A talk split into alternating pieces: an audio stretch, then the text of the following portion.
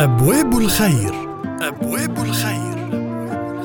أبواب الخير إعداد وتقديم أمينة بخريس النجار على الحياة فهم.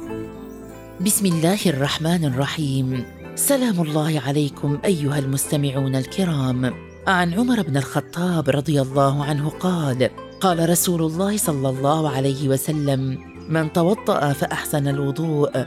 ثم قال أشهد أن لا إله إلا الله وحده لا شريك له وأشهد أن محمدا عبده ورسوله. اللهم اجعلني من التوابين واجعلني من المتطهرين. فتحت له أبواب الجنة يدخل من أيها شاء. رواه مسلم. كلمات قليلة تفتح لك أبواب الجنة الثمانية فتدخل من أيها شئت. إنها السنة النبوية الجميلة. روى مسلم عن عقبة بن عامر رضي الله عنه أن رسول الله صلى الله عليه وسلم قال ما منكم من أحد يتوضأ فيسبغ الوضوء؟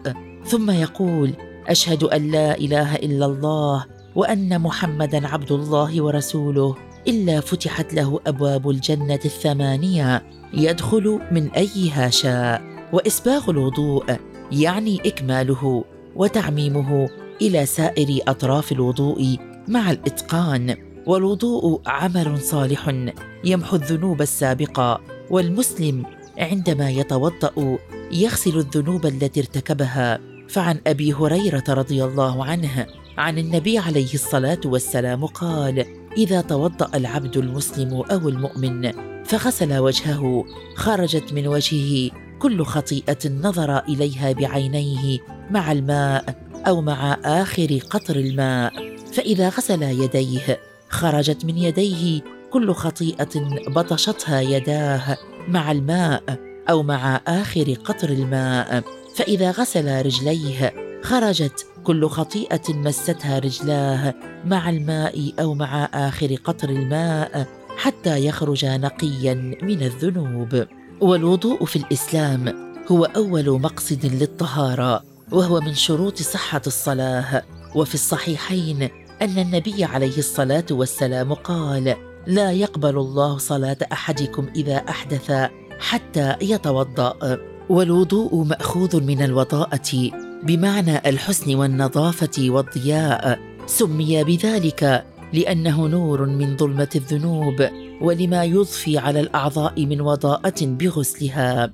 عن أبي هريرة رضي الله عنه قال سمعت رسول الله عليه الصلاة والسلام يقول إن أمتي يدعون يوم القيامة غرا محجلين من آثار الوضوء ومن استطاع منكم أن يطيل غرته فليفعل.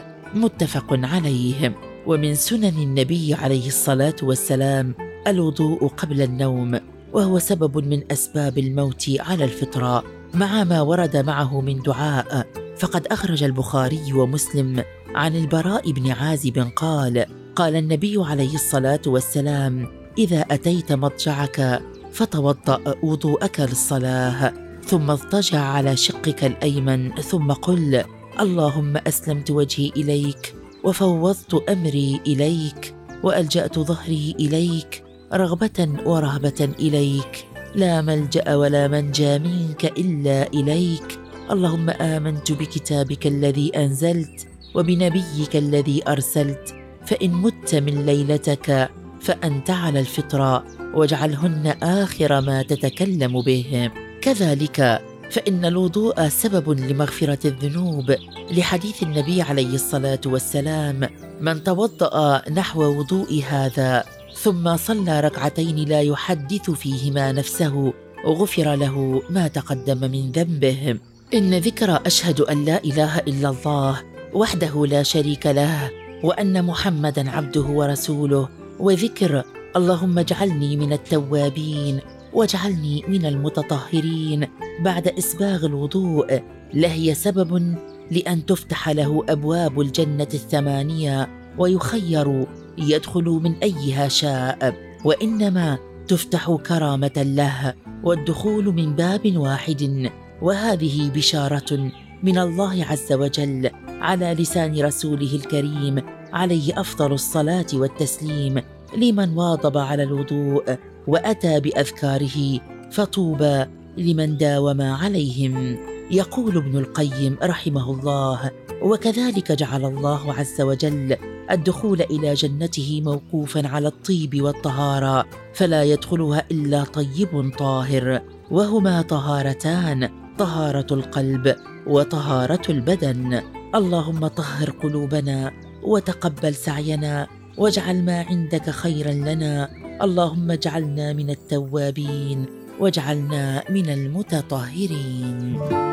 أبواب الخير. أبواب الخير. أبواب الخير.